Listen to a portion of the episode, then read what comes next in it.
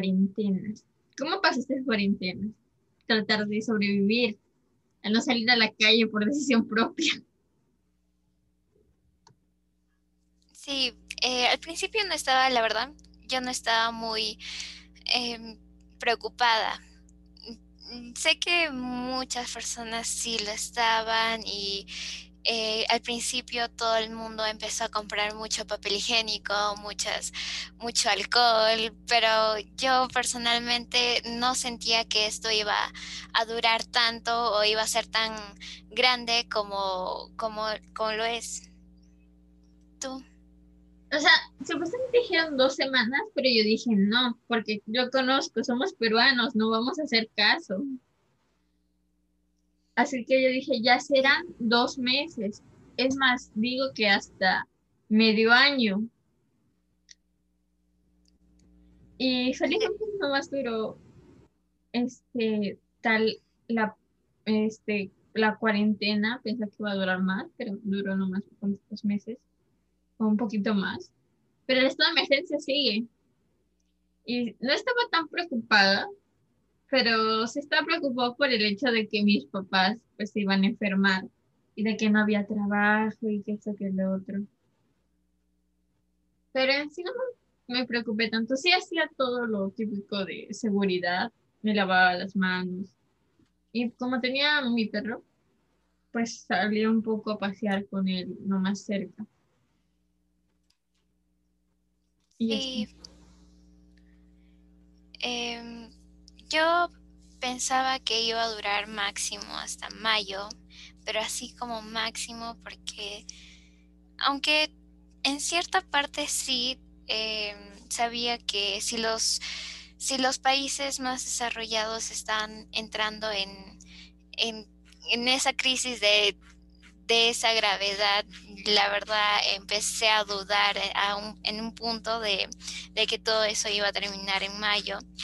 Y y aún así creo que aún tenemos que seguirnos cuidando porque los contagios aún no han parado y las personas están saliendo. Hay algunas personas que no se ponen bien la máscara, la mascarilla, em, o, o, ya no les toman tanta importancia usarlas en algunos, cuando están con amigos o, o como que como que ya se han acostumbrado a, hacer su vida normal, aún así con el virus vivo. Molesta que la gente use la mascarilla abajo de la nariz. ¿No te pasa a ver gente así? Es como que, pero ¿por qué no se, no se la pone bien? No creo que en pleno siglo XXI la gente no sepa ponerse la mascarilla. Sí, es, no sé, es, no sé.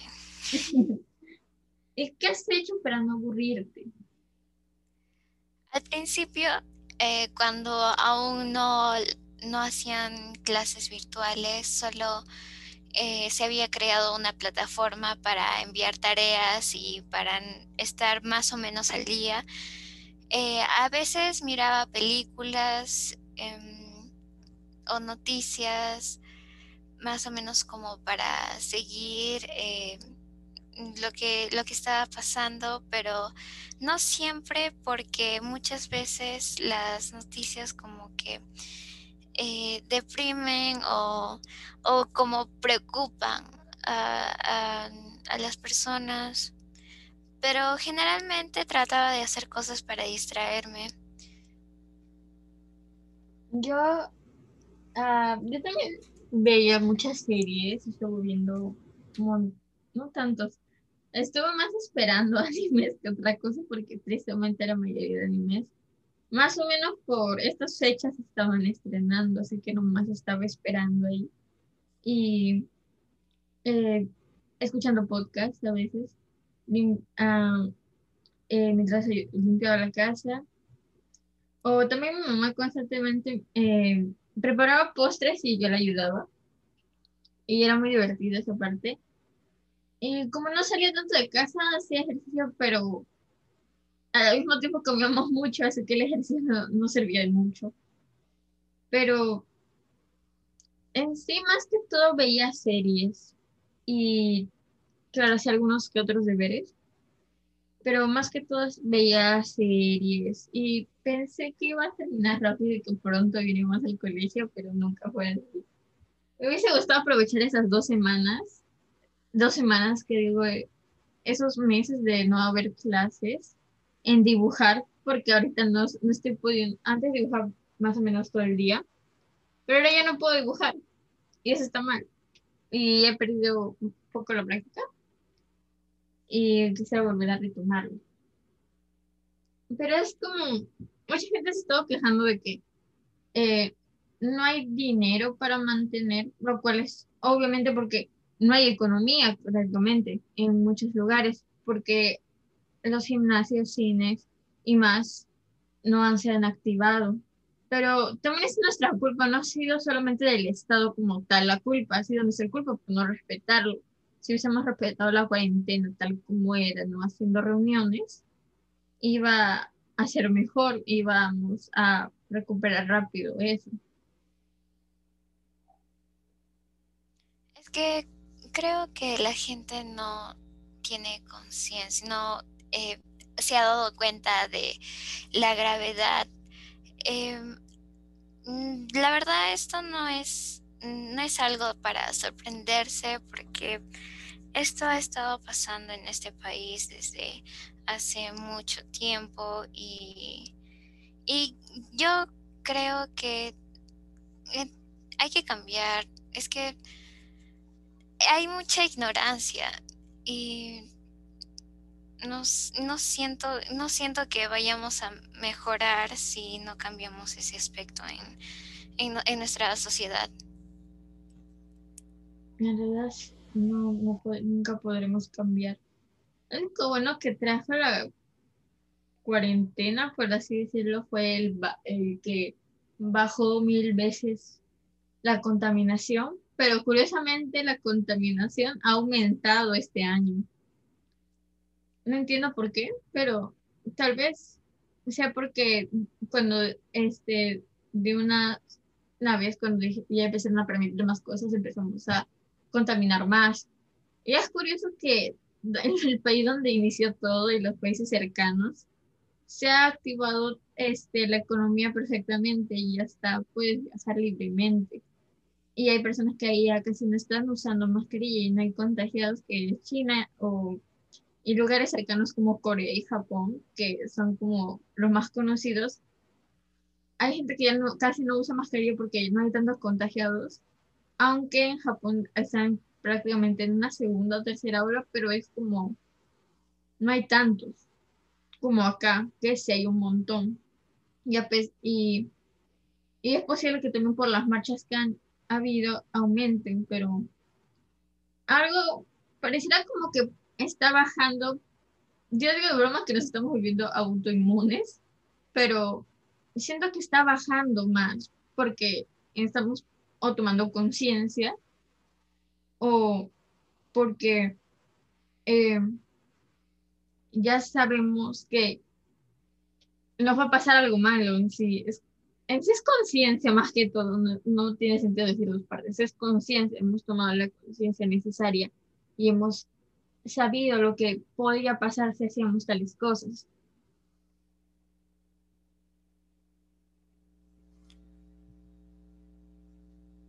Sí.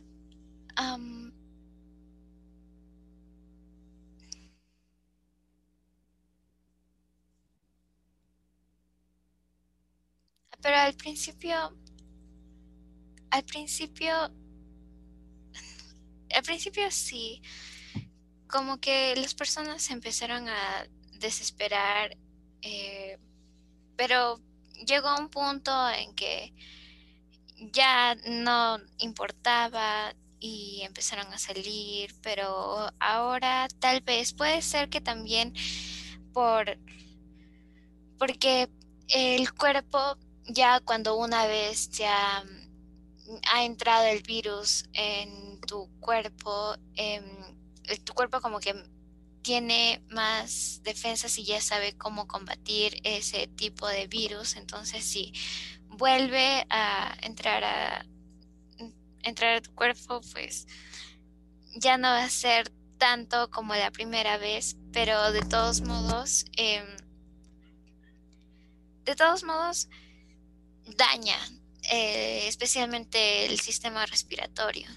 Claro, y también otros sistemas. He visto a personas que en las noticias que le han tenido que amputar partes del cuerpo como piernas o manos para poder salvarse porque ya estaban entrando en paros constantemente y muchas células de su cuerpo se estaban muriendo.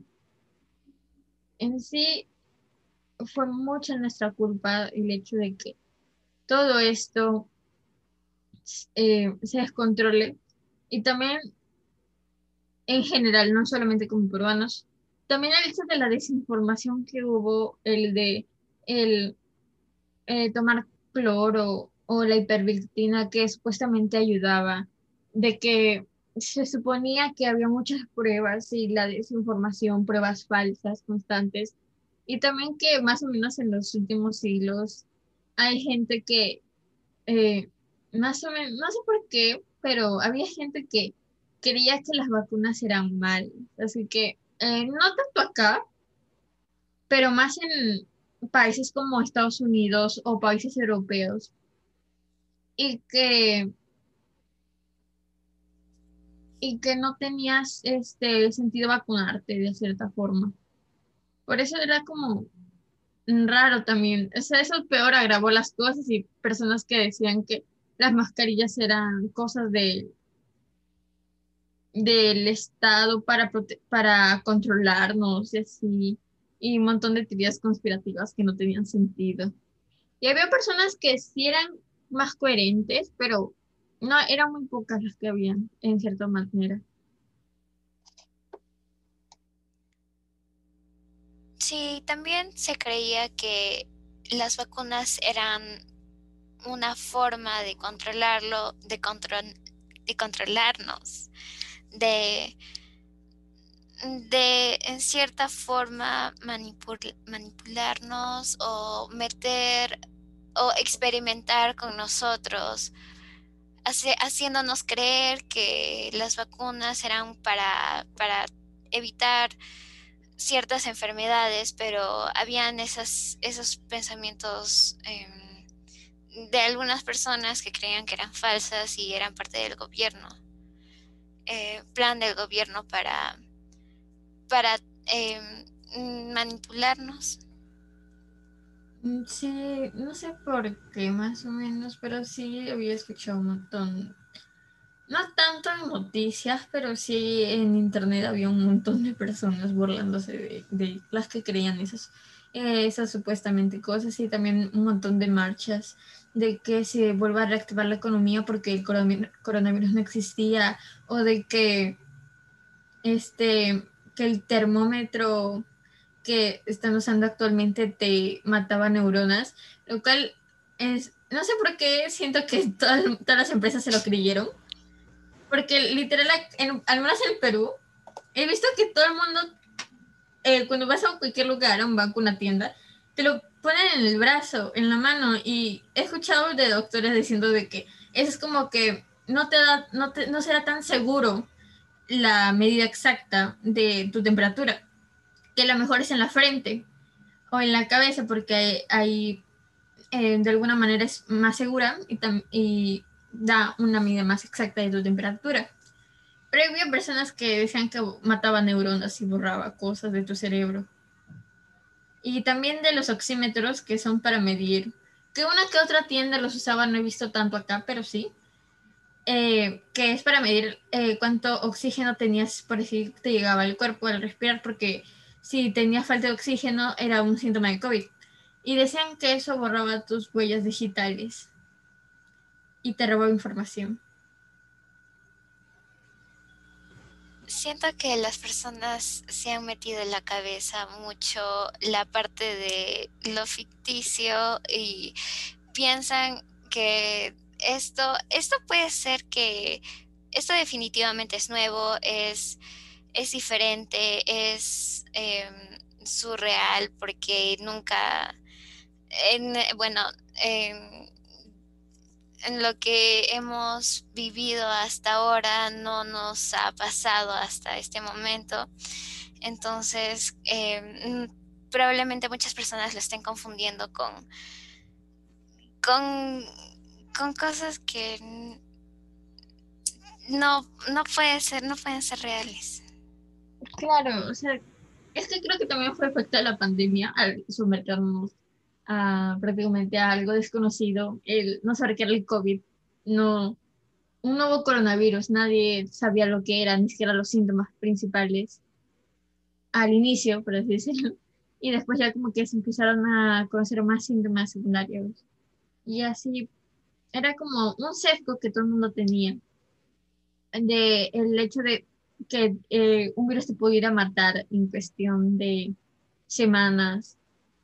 Eh, daba mucho miedo a la población, por eso era más fácil de, de que pasara eso y aparte, como dije anteriormente, que el hecho de que hay personas que pensaban que las vacunas eran malas y más bien las vacunas han ayudado a que eh, no mucha gente se enferme, no, no vayan al hospital por una gripe normal y eh, así prevenir más contagios. También es por el hecho, y esto está bien que la gente opine diferente, pero que esas opiniones no tienen que afectar a las otras gente, a la otra gente más o menos. Se escucha que personas que pedían que no se vacunaran a los niños porque supuestamente daban autismo o, es o efectos secundarios. Es verdad que algunas vacunas sí tienen efectos secundarios, por ejemplo fiebre, pero son cuestión, son pequeñas, son así, son cortas, no tiene más ciencia, no es, algo grande, es un problema grande, no te va a dar autismo o algo así.